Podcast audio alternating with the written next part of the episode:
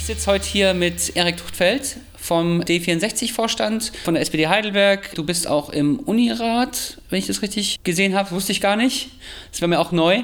Ähm, genau, du warst auch früher im Stura aktiv, äh, Juso, HSG und jetzt arbeitest du am MPIL, also beim Max-Planck-Institut für International Law. Sehr richtig. Sehr richtig, danke, danke. Mein, äh, meine Google-Skills zeigen, zeigen ihre Wirkung. Ja, ich wollte dich mal ein paar Sachen fragen oder einfach mal mit dir ein paar Themen abklappern zur Digitalpolitik, aber gerne auch zu äh, Hochschulpolitik in Heidelberg, je nachdem, wie wir jetzt Zeit haben, wie es jetzt klappt. De, der, der, Verein D64, habe ich ganz am Anfang erwähnt, ähm, hätte man vielleicht noch sagen müssen. Das ist praktisch der, naja, der Digitalverein der SPD. Also es ist ein SPD-naher Verein, wenn man das so sagen kann. Genau, es ist so ein bisschen. Ähm also es, vor, vor, ein paar Jahren hieß es in, den, in, in der Berichterstattung immer SPD-Verein und da hat sich der, ähm, die Vereinsmitglieder immer sehr gegen gewehrt, weil es ja wirklich keine SPD-Struktur ist. Ja. Es ist wirklich unabhängig davon und jeder kann Mitglied werden und es gibt auch X-Mitglieder, die bei anderen Parteien Mitglied sind oder gar keine Parteimitglieder sind. Äh, jetzt ähm, heißt es dann oft SPD-nah und auch das ist nicht so richtig, so richtig beliebt ist es nicht im Vorstand, weil das halt irgendwie, also man wir fühlen uns irgendwie der Sozialdemokratie verpflichtet, so. Mhm. Ähm, aber ähm, es gibt vor allen Dingen quasi digitale netzpolitische Positionen, wo wir wirklich ziemlich weit weg auch von der SPD ja. aus sind. Genau, und es ist, äh, es gibt auch kein Geld von der SPD, es gibt, ähm, es ist sogar, äh, also kein Vorstandsmitglied äh, darf irgendwie Funktionen in der äh, SPD ab, jetzt muss ich Landes- oder Bundesebene, darf auch kein Mandatsträger sein. Okay. Ähm, also es, es, wird versucht, so eine gewisse Distanz auch zu, äh, zur SPD zu halten, aber es stimmt schon, es ist auf jeden Fall so ein, ein Sozialdemokrat, ein, der Sozialdemokratie nahestehender Netzverein. Okay. Wie kam es dazu, dass der Verein gegründet wurde? Also gab es da einen gewissen Anlass oder ist das einfach aus einer Bewegung, aus einer Gruppe raus entstanden? Braucht die Sozialdemokratie mehr Digitalpolitikkompetenz und was hat sich denn seitdem verändert? Also das ist eine gute Frage. Jetzt äh, bin ich natürlich in der Bredouille, dass ich nicht bei der, bei der Gründung dabei war. Okay. Ähm, aber den Gründungsmythos natürlich auch schon erzählt ähm, äh, bekommen habe. Ich bin gerade am überlegen, das äh, müsste ich jetzt nochmal nachschauen. Ich meine 2012 war es, äh, dass er gegründet wurde. Ähm, unter anderem ähm, äh, war Lars Klingbeil, soweit ich weiß, eines, eines der Gründer, Gründungsmitglieder. Und diese Idee war, glaube ich, dass man den Eindruck hatte, ähm, dass es in der SPD keine netzpolitische Struktur gibt, die irgendwie Einfluss hat oder äh, dass man den Eindruck hatte, man muss irgendwie auch aus der Partei, also auf die Partei, wenn dann von außen einwirken, äh, um irgendwie Dinge in eine bestimmte Richtung ähm, zu bewegen. Und es, es gab, glaube ich, schon so einzelne Kampagnen, zum Beispiel zur Vorratsdatenspeicherung, mhm. äh, eine ganz große Kampagne äh, von D64, wo viel gemacht wurde, auch jetzt bei ähm, äh, Artikel 13 bzw. Ja. 17, also die Urheberrechtskampagne, äh, wo viel mobilisiert wird. Das ist ganz interessant, weil es eben bei den anderen Parteien äh, dann auch so ähnliche parteinahe irgendwie Vereine äh, aufpoppen. Also bei der F oder, oder, die gibt es da auch, also bei der FDP ist es Load, mhm. bei ähm, der Union ist es C-Netz ähm, heißen die, ja, äh, was soll man sagen.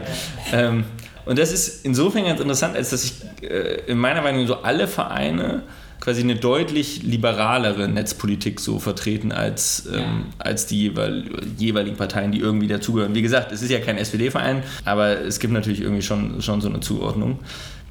Ja, was soll ich sagen? Also, ich glaube, es hat schon was bewirkt. Also, man merkt, also, wenn, wenn man sich jetzt anschaut, wer in der SPD Netzpolitik macht, dann äh, kommen die, also gibt, kennen die in der Regel D64 und hören sich auch an, was D64 zu sagen hat. Und auch Saskia Esken ist D64-Mitglied, äh, Lars Klingbeil ist D64-Mitglied.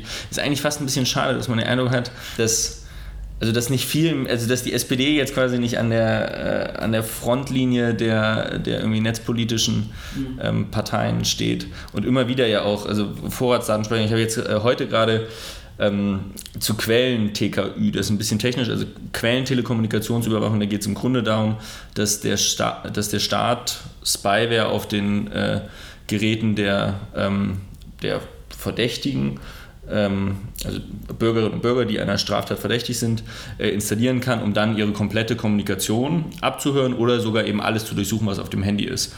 Ähm, und das ist ein ganz aktueller Vorschlag, der jetzt aus dem äh, Bundesjustizministerium kommt, was SPD geführt ist mhm. und ähm, was sehr schade ist. Also da würde ich mir äh, von der SPD noch eine deutlich stärkere Haltung gegen gerade so Sicher Sicherheit und Überwachungsfantasien, die aus der Union ja sehr ja. gerne kommen, ähm, eine stärkere Position wünschen. Ja, oft kann man ja gerade bei solchen Vorschlägen das Argument bringen, ja, wir sind in einer großen Koalition, da kann man jetzt nichts machen und die sind halt so. Ähm, wenn es aber aus dem SPD-Ministerium kommt, ist es natürlich nochmal ähm, eine Ecke hm, schlechter oder schlimmer. Vielleicht ganz interessant ist da auch wirklich so, diese, weil das eben dann in so einem äh, Kindesmissbrauch bekämpfen Paket kommt. Ja. Und das ist wirklich ganz interessant, weil äh, die Justizministerin Lambrecht aus der SPD eben am Anfang so gesagt hat, ja, also meines Erachtens auch völlig richtig, dass äh, die Gesetzeslage eben gut so ist, wie sie ist. Ähm, und dass man, das glaube ich auch da, wo man dran arbeiten muss, das ist dann zum Beispiel, dass man die Ermittlungsbehörden mit besseren Ressourcen einfach ausstattet, dass die genügend Leute haben, um zu ermitteln. Ähm, und dann gab es ganz viel öffentlichen Druck, unter anderem so eine richtige Kampagne gefahren von der Bild-Zeitung. Äh, ja, und jetzt ist sie eingeknickt und jetzt kommt das quasi aus ihrem, äh, aus ihrem Ministerium. Und da ist wirklich für äh, eingebrannt bei mir im Kopf als, äh, als Heldin äh, eine FDP-Ministerin, ja. nämlich Leuthäuser Schnarrenberger, ja. die äh, damals beim großen Lauschangriff auf Wohnungen ähm, gesagt hat, es wird es mit ihr nicht geben. Und dann gab es eine FDP, eine Urabstimmung in der FDP, wie die Partei sich dazu positioniert. Oder war es ein Parteitagsbeschluss? Naja, es ging auf jeden Fall um die Parteipositionierung. Ich glaube, es war eine Urabstimmung. Die Mehrheit der Partei gesagt, äh, doch, sie wollen diesen großen Lauschangriff, also die komplette Überwachung der Wohnung mittragen. Und dann hat sie gesagt, okay, das ist dann nicht mehr etwas, was ich tragen kann als Justizministerin und ist dann zurückgetreten. Ja. Und das ist, finde ich, also es muss natürlich Kompromisse in der großen Koalition geben, das ist auch, auch ganz klar trotzdem glaube ich, muss, also oder kann man eben auch rote Linien ziehen. Und die SPD zieht mit Sicherheit diese roten Linien bei bestimmten Themen. Mhm. Aber so bürgerlich-liberale Politik, äh, Freiheitsrechte ist jetzt, habe ich den Eindruck, kein Feld, in dem die SPD im Moment die Notwendigkeit sieht, rote Linien zu ziehen. Ja, also nochmal ganz kurz zurück zu dem, was du am Anfang gesagt hast, zu den verschiedenen Vereinen der verschiedenen Parteien oder die verschiedenen Parteien nahestehen. Ähm, ich glaube, das ist ganz klar, dass die, dass die näher, also dass die, dass die liberaler sind als die Parteien, denen sie nah sind, einfach weil sie sich ein bisschen besser auskennen in diesem Thema, ja. Weil es ist halt schnell gesagt, ja klar, wir überwachen halt einfach mal irgendwie die Handys von, von Verdächtigen etc. Aber was dann halt dann mit dranhängt an Konsequenzen auch für Menschen, die halt nichts falsch gemacht haben, äh, oder, oder allgemein für, für die Freiheit des Netzes und die Freiheit von Informationen und, und einfach einer, einer liberalen Netzpolitik wird dann halt oft nicht gesehen. Einfach weil du, weil du halt nur dieses, diesen Sicherheitsaspekt siehst und nicht den, den Aspekt von äh, einer digitalen Freiheit vielleicht. Absolut. Ich finde das auch, äh, also es, es, fehlt auch so ein bisschen irgendwie an äh, Erziehung der Öffentlichkeit ja. in dem Bereich oder äh, irgendwie mehr, mehr Aufklärung, weil zum Beispiel dieses Überwachen, ähm, also Eindringen in äh, fremde Endgeräte und dann die Überwachung der Kommunikation. Da kann man, also ich finde, es spricht schon vieles dafür, dass man das eigentlich wirklich grundsätzlich nicht darf, aus quasi Schutz des Einzelnen, weil ähm, da wirklich inzwischen in den Handys eben intimste Geheimnisse gespeichert sind und da quasi abgelegt werden und ähm, dass diesem, diesem Bereich der Intimsphäre, die absolut geschützt ist, meines Erachtens zuzuordnen ist und da hat der Staat einfach nichts drin zu suchen. Aber ich kann verstehen, wenn, wenn Leute sagen, ja okay, wenn es aber um schwerste Straftaten geht, dann soll man das nicht mehr respektieren, sondern dann soll man wirklich alles überwachen. Ist nicht meine Position, aber kann ich nachvollziehen. Aber eines der Knackpunkte ist halt, dass der Staat kommt nur in das Handy, wenn es Sicherheitslücken gibt. Ja. Und äh, woher, also, und diese Sicherheitslücken, die sind ja dann nicht nur offen für den Staat, sondern der Staat kauft Sicherheitslücken auf dem Markt, damit die dann nicht publik werden und nutzt diese Sicherheitslücken dann aus. Das heißt, er sorgt dafür, dass die Endgeräte aller 82 Millionen deutscher Bundesbürger unsicherer werden, damit er ab und zu reinkommt. Und das würde man ja in Wohnungen, wäre das ja, es wäre ja völlig absurd sozusagen. Alle müssen immer ja. ihr Fenster offen stehen lassen. Ja, oder die Polizei hat, Polizei hat Generalschlüssel genau. für alle Wohnungen. Ja? Das genau. das ja keiner unterschreiben. Ja. Und äh, da, da, das ist ganz, das ist absurd, das ist ganz klar. Es verkauft sich halt nur sehr gut, ne? weil mhm. man halt sagen kann, ja, wir geben jetzt den Ermittlern oder wir geben der Justiz ähm, eine ganz andere Möglichkeit an die Hand und dann wird sich das schon lösen. Ja, dass, dass die anderen Ressourcen gar nicht ausgeschöpft sind oder gar nicht vielleicht genug Leute da sind, um, um gewisse Ermittlungen durchzuführen, das wird dann auch übersehen und da kann man damit auch naja, Werbung machen, ohne dass man jetzt äh, teure Leute einkaufen muss oder so, ne? Das ist ein Riesenproblem, genau, dass Gesetzgebung erst einmal äh, ziemlich günstig ist. Also gerade sowas, also ist jetzt ein bisschen anderes Thema, aber Verschärfung im Strafrecht, mhm. ähm, die sind eben erstmal super günstig, weil man halt erstmal nichts machen muss, außer ja. dass man äh, irgendwie das StGB, das Strafgesetzbuch neu drucken muss. Ähm, langfristig äh, ist natürlich auch insofern teuer, dass man die Leute äh, erstmal länger versorgen muss im Gefängnis und vor allen Dingen, je länger Menschen im Gefängnis sind, desto eher werden sie später auch rückfällig. Ja. Äh, und man also quasi die allgemeine Kriminalität eher erhöht, als dass man sie senkt durch höhere Strafen. Ähm, aber genau, sie ist viel, viel günstiger, als äh, wenn man das tun würde, was tatsächlich effektiv zur Kriminalitätsbekämpfung hilft. Also zum einen ähm, quasi repressiv in der Aufklärung von Straftaten, Staatsanwaltschaften, Polizeien einfach besser ausstatten äh, und zum anderen eben präventiv einfach Jugendarbeit, Sozialarbeit. Ja. Du hast auch nochmal einen Punkt angesprochen, der ähm, völlig richtig ist und der mir sehr viel Sorgen macht, ist diese, ich weiß gar nicht, wie du es genannt hast, ich habe es wieder vergessen, ähm, so diese Kompetenz digitale Kompetenz der Öffentlichkeit oder digitale Kompetenz der Allgemeinheit. Ähm, ich glaube, da ist ein riesiges Manko, vor allem, weil die Leute nicht informiert sind, was sie, naja, was alles passieren kann. Ja? Also was zum Beispiel, wie du sagst, wenn der Staat sich Sicherheitslücken kaufen muss, was passiert denn dann auf, dem, auf, diesem, auf diesem Markt? Ja? Oder auf diesen, wenn Leute sich Exploits irgendwie suchen, damit sie den dem Staat verkaufen können und dann, ob sie den noch woanders irgendwie verkaufen oder überhaupt. Ja? Also man finanziert ja damit auch das Finden von Sicherheitslücken im, in Software. Im Zweifelsfall finanziert man sogar das Herstellen von Sicherheitslücken. Ja. Es gibt ja, ich kann es gar nicht mehr zuordnen, äh, es gibt eine Geschichte aus einer Stadt, wo dann äh, zur Bekämpfung der Rattenplage ähm, Belohnungen äh, für tote ah, ja. Ratten ja. Ähm, äh, ausgezahlt wurden, was dazu geführt hat, dass die Leute Ratten gezüchtet haben äh, und das Rattenproblem sich quasi also deutlich verstärkt hat ja. und nicht behoben wurde durch, ich glaub, solche Mechanismen. Ich glaube, die Geschichte, die Geschichte kenne ich mit Schlangen und Indien. Also, dass die Briten in Indien sozusagen gesagt haben, wenn ihr uns eine giftige Schlange bringt, dann gibt es so und so viel Belohnung und dann haben die Leute halt Schlangen gezüchtet. Ne? Ähm, und klar, also das ist ein sehr, sehr, sehr, sehr sehr gute Analogie, die genau das eigentlich widerspiegelt. Ne? Was ich interessant finde, ist, dass eben auch, also es ist, also letztendlich haben ja. Der Ozehafen. Nee. äh, also ich glaube, viele haben keine Bedenken, weil sie eben sagen, es geht ja immer gut. Äh, auch da kann man wieder sagen, in der analogen Welt, ja, man kann auch eigentlich immer seine Z äh, Wohnungstür offen lassen. Es geht ja eigentlich immer gut, weil ja jemand, also oder auch man kann das Auto nie abschließen, weil das bemerkt ja überhaupt erst jemand, wenn es halt mal jemand versucht. Also dafür muss jemand an der Autotür oder an der Wohnungstür und das passiert sehr selten, aber wenn es passiert, ist es dann eben sehr einfach. Und es gibt ja jetzt auch in der digitalen Welt, ähm, gab es ja schon noch diese Ereignisse wie WannaCry zum Beispiel. Das war ein äh, großer Virus, der 2017, meine ich, ähm, im umgegangen ist und dafür gesorgt hat. In Deutschland ging es, glaube ich, tatsächlich von der, äh, von der Betroffenheit, aber in England äh, wirklich Dutzende von, von, Krankenhäusern mussten zumachen und analog arbeiten, weil deren quasi komplette IT-Systeme verschlüsselt wurden durch den ja. Virus. War das der nordkoreanische? Also man glaubte, dass es irgendwie Nordkoreaner waren, genau, die dadurch ein paar ähm, ausländische Devisen sich besorgt haben, weil man dann musste dann Bitcoin bezahlen, damit die Festplatte wieder entschlüsselt wird. Und das, also diese, dieses, äh, äh, äh wie heißt denn das, Ransomware genau. gibt es relativ häufig, aber das war, genau. glaube ich, relativ ähm, verbreitet und, und hat sehr, sehr viele Genau, es hat sehr, sehr, großen Schaden äh, verursacht. Es gibt genau, also es gibt welche, die sagen, es äh, kommt aus Nordkorea, dann gibt es einige, die sagen auch, Russland steckt mit drin. Das ist so ein bisschen, glaube ich, schwierig, das zurückzuführen. Ja. Aber genau, das ist auf jeden Fall eine Theorie. Und das Interessante dabei ist eigentlich, äh, dass ähm, dieser, dieser, dieser Virus eine Lücke ausgenutzt hat bei Windows, die seit, glaube ich, etwa einem halben Jahr gefixt war. Mhm. Aber die haben halt einfach keine Updates eingespielt. Diese quasi sensibelsten Sicher also Informationssysteme wie äh, in Krankenhäusern und ähnlichem. Ja. Äh, und das, also spätestens danach würde ich sagen, muss es doch so ein, irgendwie so ein, auch ja, man sollte Updates installieren, man braucht irgendwie allgemein sichere Systeme, weil eine Sicherheitslücke eben durch die automatische Verbreitung, die so ein Virus mit sich bringt, äh, dann dazu führen kann, dass eben kritische Infrastruktur, Krankenhäuser, aber eben auch unsere, unsere irgendwie, also hunderte, tausende von Handys auf einmal nicht mehr funktionieren, Menschen nicht mehr kommunizieren können.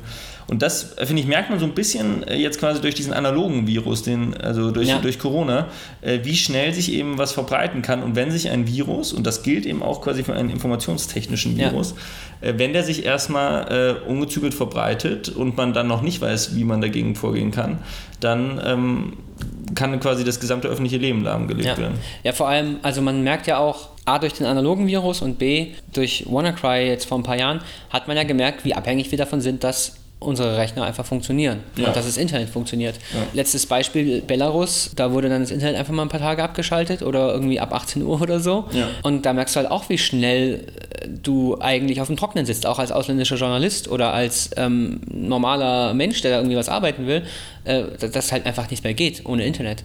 Das ist, glaube ich, eine Erkenntnis, die, die ist nicht neu, natürlich nicht, aber das ist was, was sich halt lange noch nicht durchsetzt, dass es halt einfach so eine, naja, ein Essential einfach ist wie Strom. Also, ja. dass du halt, ich meine, du kannst ein Krankenhaus genauso wenig ohne IT betreiben, also kannst du schon, aber nicht lange, wie halt ohne Strom oder Wasser. Ja. Und das ist, das ist halt super schwierig, da auch ähm, Sensibilität herzustellen und halt auch zu sehen, dass halt Digitalpolitik halt auch Sicherheitspolitik ist. Ja. Äh, äh, Im Sinne von, also klassische Sicherheitspolitik, wie staatliche Akteure haben was gegen Staat A und attackieren jetzt digital, aber auch gegen terroristische Anschläge. Also äh, das hätte man auch irgendwie, diese Sicherheitslücke hätte man auch gezielt ausnutzen können, um Krankenhäuser gezielt nutzlos zu machen in, in, einem, in einem Land. Ja.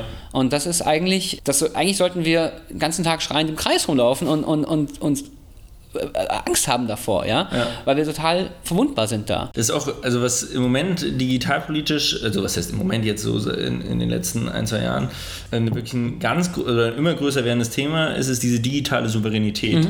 Das eben eigentlich, äh, das, also auch wieder, bei, auch bei Corona merkt man das ja, Ja. so, äh, da ging es dann um Lieferketten oder sowas. Also zu Beginn äh, der Corona-Krise, als eben China noch äh, stark betroffen war, deswegen dort äh, die, äh, die Herstellung nicht funktioniert hat, dass es dann auf einmal bei uns eben auch keine Masken ankommen, wenn, Ja. wenn gar nicht erst produziert werden kann. Äh, Und jetzt wird dort versucht, Abhängigkeiten zu reduzieren, aber im IT-Sektor ist es ja wirklich, also einfach nur krass, welche Abhängigkeiten es gibt. Es gibt quasi kaum ähm, nennenswerte europäische Software in diesem quasi einfach recht alltäglichen Softwarebereich. Äh, Bereich. Also wir benutzen quasi auf einer Hardware, die aus äh, Asien kommt, eine Software, die aus den USA kommt und wenn äh, uns quasi einer von beiden abschneidet, Ja. dann äh, funktioniert es bei uns gar nicht mehr. Ja. Und das ist ganz interessant, was da jetzt so überlegt wird, gerade in Richtung europäische Cloud und ähm, das geht oft einher und das finde ich, finde ich sehr gut mit so einer Förderung von Open Source auch, dass man sagt, Ja. okay, wir müssen europäische Software äh, stärker machen und die sollten dann eigentlich quasi auch gemeinfrei sein, allen zur Verfügung stehen ähm, können und das ist, glaube ich, ein recht vielversprechender Ansatz. Ja, da gibt es auch eine, ähm, naja, wie sagt man, kein, kein Verein, aber so eine, so eine Initiative zu auf europäischer Ebene, die heißt, glaube ich, Public Money, Public Code. Ja. Ich glaube, die Webseite ist publicmoneypubliccode.org oder man googelt das einfach mal. D64 auch Unterstützer. Ah, sehr gut. Genau. Und da geht es eben genau darum, dass man sagt, Ja. wenn ähm, öffentliche Gelder ein Softwareprojekt oder eine Software finanzieren, sollte dieser Code auch öffentlich zugänglich sein. Einerseits A, weil man ihn so selber nutzen kann. Also auch wenn da jemand ein Problem gelöst hat, das ich jetzt auch in meiner Software habe, kann ich das einfach übernehmen. Oder ähm, dass man halt auch sagt, so sehe ich Sicherheitslücken von vornherein, Ja. bevor ich da jetzt irgendwie rumprobiere, weil das Problem an- Windows jetzt zum Beispiel ist ja, dass man nicht weiß, wie der Code aussieht. Und wenn ich vorher weiß, wie der Code aussieht, kann ich auch Sicherheitslücken vorbeugen. Ähm, sehr, sehr gutes Beispiel war jetzt zum Beispiel die Corona-Warn-App, Ja. wo wirklich äh, relativ vorbildlich ähm, äh, SAP, T-Mobile, äh, äh, T-Systems meine ich, Ja. und ähm, die Bundesregierung es geschafft haben, innerhalb von weniger Wochen eine ordentliche Software zu liefern, wo selbst der Chaos Computer Club gesagt hat, ja, ist gut, keine Einwände. Und das muss man auch, also, dass der Chaos Computer Club irgendwann zu einer Regierungssoftware sagt, ja, ist gut, hätte ich nicht, also ich hätte das nicht vorher erwartet. Ja. Das hat mich sehr überrascht. Das stimmt, ich würde das auch als absolutes Paradebeispiel für so ein Ja. gelungenes äh, Softwareprojekt ähm, sehen. Das, ich bin insgesamt sehr gespannt, ob dieser Weg dann eben auch so weitergegangen wird. Also wenn man, äh, 2017 gab es ja dieses PC-Wahl, den PC-Wahl-Eklat. Das ist PC-Wahl war dieses Programm, was verwendet wurde Ah, zur ja. Weitergabe der Wahlergebnisse. Das war ja auf dem ähm, CCC-Kongress auch vorgestellt. Das war Genau. so ein ganz Programm aus den 90ern. Genau, Ende der 90er, Ganz glaube ich, entwickelt und Ja. wirklich völlig unsicher. Und damit wurden quasi alle Wahl, also nicht alle, es, je nach Bundesland wurde unterschiedliche Software eingesetzt, aber in einer Vielzahl der Bundesländer wurde die Software verwendet, um Wahlergebnisse eben an den jeweiligen Landeswahlleiter und an den Bundeswahlleiter ähm, weiterzuleiten. Und dass so eine Software quasi mit massivsten Sicherheitslücken irgendwie so ein Produkt aus den 90er, was halt jemand mal selbst gebastelt hat, äh, verwendet wird und gerade in dem Bereich, in dem es quasi, also, in dem, also es gibt wenig, also selbst im Sicherheitsbereich würde ich eigentlich immer sagen, äh, macht die Software Open Source und dann ist sie eigentlich sicherer und eben nicht unsicherer. Aber gerade in dem Bereich, in dem es quasi nicht um Geheimnisschutz geht, sondern einfach um eine, darum, dass man eine Software braucht, die absolut zuverlässig und valide äh, transparent äh, Wahlergebnisse überträgt, äh, dass man da dann auf so eine Lösung gesetzt hat und bis heute, soweit ich weiß, wahrscheinlich, also ich vermute, dass man die nicht mehr verwendet. Es gab ja damals auch Patches, um das abzusichern und sowas. Die aber auch aber wieder unterwandert wurden. Auch wieder ja. unterwandert wurden, ja. Aber äh, dass ich, ähm, also ich wüsste jetzt nicht, dass es danach dann die Bundesregierung gesagt hat, oh ja, das ist ein Problem, wir ja. müssen jetzt mal eine, eine Wahlsoftware entwickeln, Open Source, äh, die dann alle Länder so nutzen können, wie sie, wie sie wollen. Das war schon eine relativ aufregende Sache, wobei man dazu noch sagen muss, dass die echten Wahlergebnisse sozusagen, das wirklich amtliche Ergebnis, anders dann übermittelt wurde. Das ging ja dann darum, das äh, vorläufige Ergebnis irgendwie festzustellen.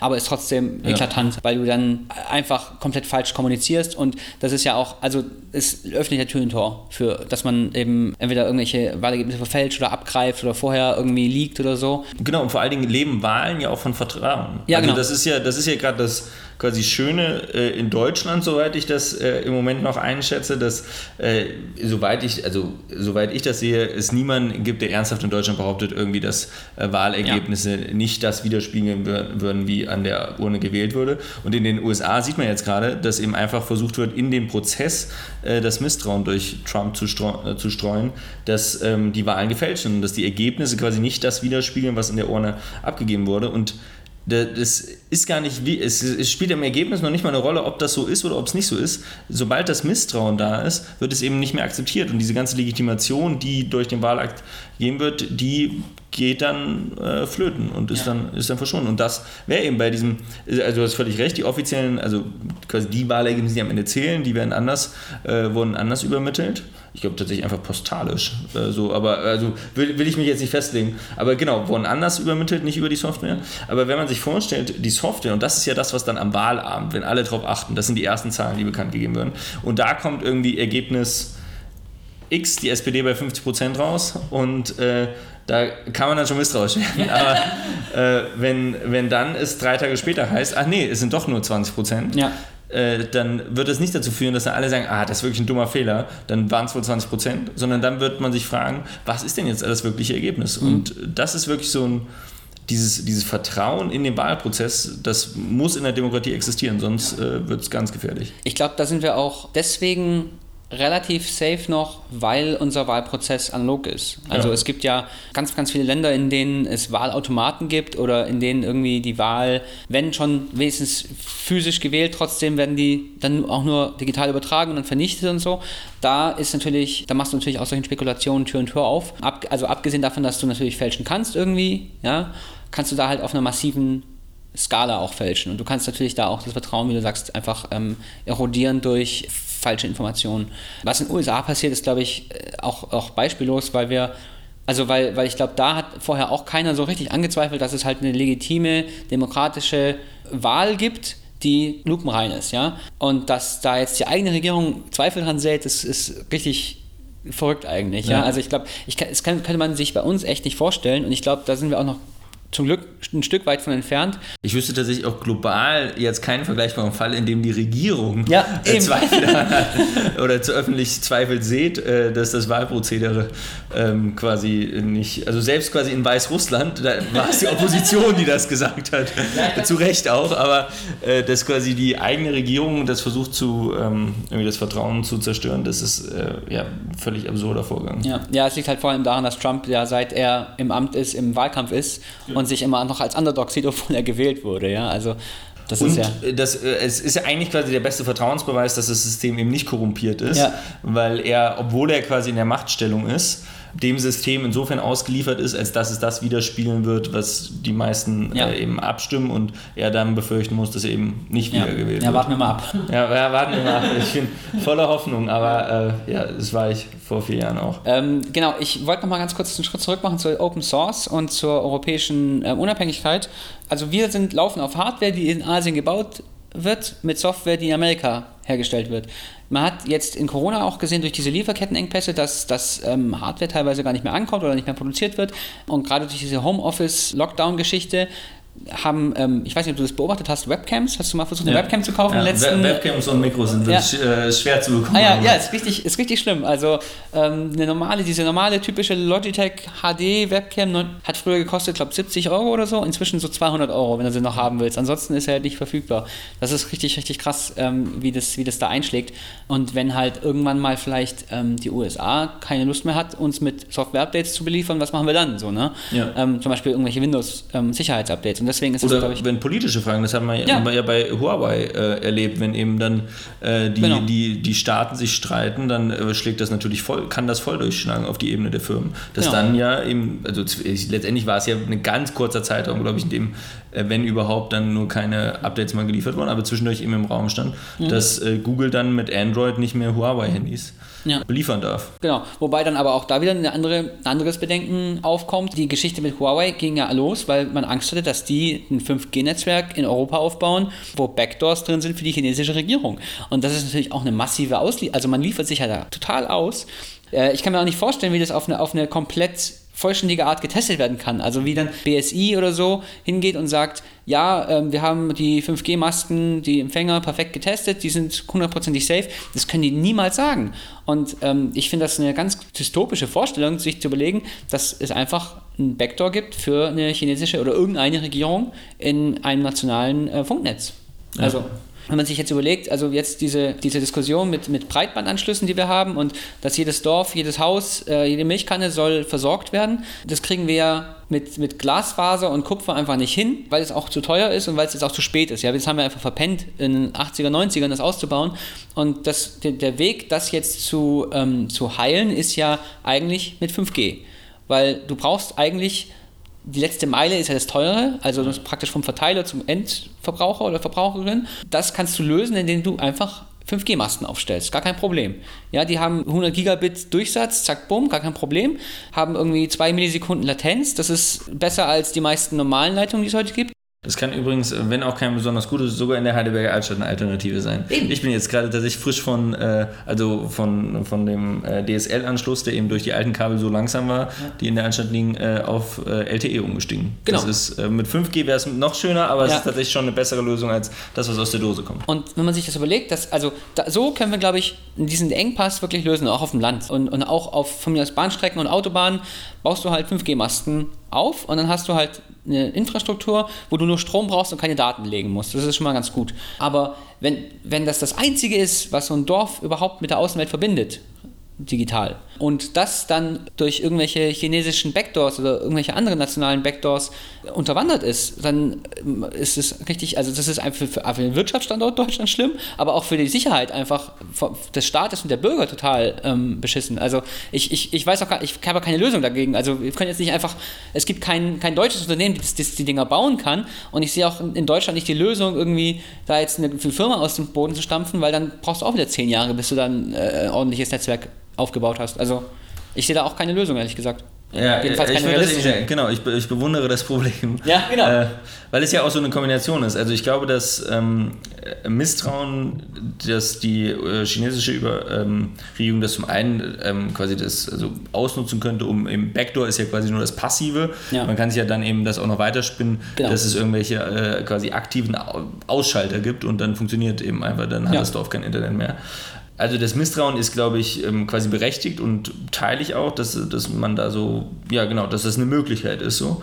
Ähm, auf der anderen Seite gibt es eben, ja, die anderen Anbieter sind quasi die US-amerikanischen und von denen wissen wir, dass sie uns abhören. Das ist so, bei dem hat man quasi die hundertprozentige Sicherheit, dass, dass die das alles absaugen. Ähm, das heißt natürlich nicht, dass sie die Hardware kor- korrumpieren würden, aber man weiß eben, dass es äh, die globale Überwachung durch die äh, Five Eyes ähm, gibt, also die äh, Ja. USA, Großbritannien, äh, Neuseeland, Kanada und Australien. Genau, deshalb, genau, ist man einfach in der Bredouille und man braucht eigentlich, das ist, also ich habe das eben ja kurz angesprochen, im Cloud-Wesen kommt das jetzt, ähm, Gaia X heißt da, äh, so die große europäische Cloud-Initiative, die so ein bisschen quasi das sein soll, was, was Airbus für die, äh, für die Luftfahrt äh, äh, war, also so ein europäisches äh, Gegen, Gegenmodell. Genau, ein europäisches Gegenmodell.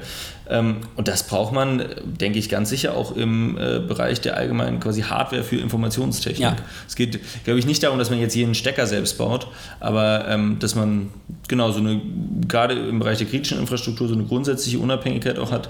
Äh, das ist wahrscheinlich schon notwendig und wurde vor allen Dingen eben seit, ja, wahrscheinlich zwei, drei Dekaden, so, also zwei, äh, 20, 30 Jahren, ähm, mindestens versäumt. Ja, dazu wollte ich jetzt noch äh, einmal einwerfen, dass es das ja auch schon zum Beispiel für das GPS-Netzwerk gibt. Also da haben wir ja schon Ja. das erlebt, dass es auch erfolgreich ist und dass Europa das auch stemmen kann, dass es gar kein Problem eigentlich ist. Wobei ich fairerweise äh, nicht tatsächlich genau weiß, wie viel das so genutzt wird. Also das Gängige, was, was Handys und sowas nutzen, ist doch tatsächlich noch GPS. Also das hm, ich glaube, inzwischen hast du, ich bin mir jetzt auch nicht ganz sicher, äh, lass mich lügen, ich meine, inzwischen ist es so eine ähm, kombinierte Geschichte, dass okay, du Galileo und genau, okay. GPS noch benutzt, ähm, weil das einfach auch äh, beides relativ austauschbar ist. Ja. Nochmal zur, zur Software und zu ähm, Infrastruktur und äh, Telekommunikation in Europa. Ähm, was man sich zum Beispiel auch überhaupt nicht vor Augen führt, ist äh, die krasse Monopolstellung von Amazon. Ja. Und zwar nicht jetzt irgendwie mit, ich kaufe mal ein Buch oder ich kaufe mal, keine Ahnung, ein Fahrrad oder ein T-Shirt, sondern mit diesen AWS-Servern. Ja. Also diese, diese Amazon-Server sind praktisch überall, werden die eingesetzt. Jedes Unternehmen, also selbst die Regierung und die Bundeswehr und, und sicherheitskritische Stellen benutzen das, weil es einfach das beste System ist äh, als Server, um Daten zu speichern, um, um, Daten zu verarbeiten, weil die halt dieses maximale Monopol haben. Also die, haben, die können den besten Preis anbieten, die haben die beste Infrastruktur und wenn, ich meine, gut, es ist halt ein Unternehmen, es ist ein privates Unternehmen, alles klar, aber wenn da mal die US-Regierung irgendwie einschreiten will, oder wie sie es schon gemacht hat mit anderen Unternehmen, mit, mit dem äh, PRISM-Programm, ja. ist es halt auch ganz schnell gemacht, ja. Und dann äh, mache ich mir dann auch Sorgen um, um, um die sicherheitskritische Infrastruktur in Deutschland. Also nicht nur weil wegen, wegen irgendwelchen chinesischen äh, Funkantennen, sondern auch weil das ganze Zeug auf einer naja, von einer amerikanischen Firma gehosteten Infrastruktur liegt. Ja, das ist ja auch, das, der, der Punkt ist ja, dass es auch ja jetzt kein Geheimnis ist. Also zum ja. einen weiß man quasi durch Snowden, was äh, lief, also inzwischen ja. weiß es ja nicht, was läuft, sondern was damals eben zu dem Zeitpunkt der Veröffentlichung äh, lief. Äh, und zum anderen gibt es ja aber eben auch einfach die US-amerikanische Gesetzgebung, das ist zum Beispiel der Cloud Act äh, so, so ganz wichtig, in dem es darum geht, dass die Regierung einfach Zugriff auf die Daten haben kann, die äh, bei US-amerikanischen Firmen, von US-amerikanischen Firmen verarbeitet werden, unabhängig davon, wo diese liegen. Also mhm. es kommt gar nicht darauf an, ob die in Europa liegen oder nicht. Und das ist also quasi, es hat nichts so viel mit Verschwörungstheorien oder sonst irgendwas ähm, zu tun, sondern es, es liegt quasi auf der Hand und es geht halt gut, das ist so der Punkt. Also es geht im, im Moment gut. So, es gibt keinen jetzt so Fall des große Fälle des systemischen Missbrauchs, aber selbst die, also wenn man eben an den NSA-Skandal äh, zurückblickt, also so richtig Richtig ähm, Fallout gab es ja nicht. Genau, genau. Also richtig viel Ärger, richtig viel passiert ist auch nichts. Ist jetzt auch mit quasi der Übertragung person, person, personenbezogener Daten in die USA. Mhm. Es läuft eigentlich immer über das sogenannte Privacy Shield lief das. Das war so die Vereinbarung, dass die ähm, europäischen Daten noch so mal quasi ein bisschen besonders geschützt werden, auch in den USA und die das nicht einfach so behandeln wie sonst äh, Daten, die irgendwie von woanders aus der Welt kommen. Ja, und das wurde jetzt für, für nichtig erklärt vom äh, Europäischen Gerichtshof, äh, unter anderem, weil eben kein adäquates Schutzniveau in Bezug auf den Privatsphärenschutz in den USA besteht. Und das ist eigentlich quasi ein Paukenschlag und ist so das letzte, naja, wir müssen das eigentlich theoretisch in, den, in der Europäischen Union äh, verarbeiten können. Aber es ist eben auch klar, dass das, und das hat auch seine guten Gründe, äh, quasi, dass das nicht gewollt ist, weil, mhm. weil es diese enge Bindung an die USA gibt und weil die natürlich auch einfach technisch Maßstäbe setzen. Und genau, ich glaube, es ist halt so ein Prozess. Also man muss es auch realistisch sehen, dass man irgendwie nicht von heute auf morgen da, da rauskommt, aber dass äh, man jetzt Prozesse anstößt, die die Unabhängigkeit langfristig stärken, weil das stimmt schon, also wenn man jetzt so kurzfristig wegfällt, besteht natürlich die Gefahr, dass man äh, dann auf einmal auf quasi asiatische Dienste, die jetzt wirklich im Privatfernschutz, also irgendwie wenn alle bei Amazon, statt Amazon bei Alibaba kaufen, ja, äh, das, äh, da hätte man nicht viel gewonnen. ähm, nee, das ja. stimmt. Ja, vollkommen richtig. Ähm, wir haben uns ein bisschen verquatscht. Äh, wir müssen schon los. Ja, schön äh, ja, war, war schön. Äh, hat sehr viel Spaß gemacht. Wir haben zwar nicht alle Themen, die ich eigentlich besprechen wollte, abgeklappert, aber vielleicht das nächste Mal oder so. Vielleicht das nächste Mal, gerne. Sehr gut. Ciao. Ciao, mach's gut.